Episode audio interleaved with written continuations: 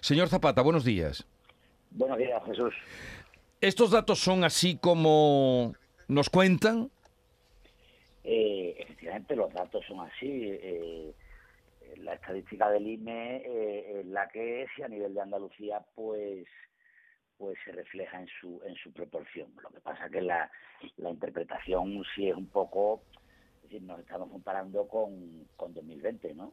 entonces, decir que hemos mejorado en seis veces los datos del año anterior, pues tenemos que ponerlos en contexto, ¿no? Es que en el año 2020 eh, seguíamos con limitaciones importantes a la movilidad, seguíamos con una actividad, digamos, reducida al, mínimo, con lo cual el, eh, la comparación pues no es del todo, es decir, representativa o, que nos diga nada nada nada real, ¿no? Es decir, yo entiendo que la comparativa la tendríamos que hacer con, con el último año, entre comillas, de normalidad, que sería 2019, eh, y en ese caso, evidentemente, la estadística es la misma, las cifras son las mismas, pero en ese caso estamos todavía un poquito por debajo en pernoctaciones, estamos eh, alrededor de un 9% por debajo que en, que en la etapa pre-COVID, en 2019, con lo cual, bueno, pues la conclusión es que estamos en el camino, que estamos recuperándonos, pero pero bueno, que todavía no hemos llegado a niveles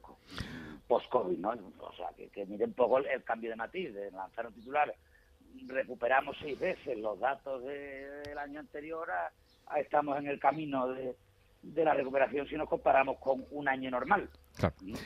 Claro, eso multiplicar seis veces, eh, como usted dice, llama a que esto sería ya un negocio muy bollante, pero dice usted que aún así... sería la Arcadia, la Arcadia, que no lo entendemos.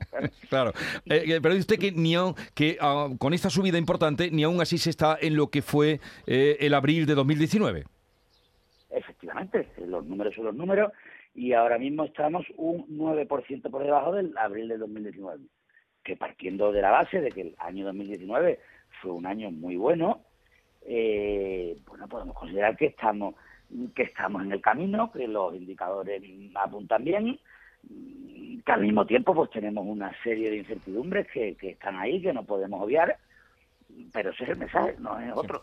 Hay otro mensaje en ese informe, eh, muy brevemente, señor Zapata, eh, que habla de que eh, el índice de los precios se disparó en un 29, en casi en un 30% en abril, lo que supone un... Ya volvemos a las comparaciones. En fin, esa subida del 30%... que está... Vuelvo a lo mismo, vuelvo a lo mismo. No nos comparemos. Sí, es así. Comparado con el 2020. Entonces hay que poner en contexto cómo estábamos en abril del 2020. Entonces, claro, pues es que los precios de abril del 2020, las ocupaciones de abril del 2020 no son significativas de nada, señores. Estábamos en una pandemia con un cierre administrativo, justificado evidentemente por las medidas sanitarias, mm, que impidía la movilidad, que entonces pues, pues, que los precios no son reflejo de nada, y de que estamos hablando en abril del 2020 Mm, pues eso, en Andalucía 4 millones de, de pernoctaciones contra 500.000. Es decir, los precios pues, tampoco son representativos. Volvemos a la comparación de 2019. Bueno, pues, como todo...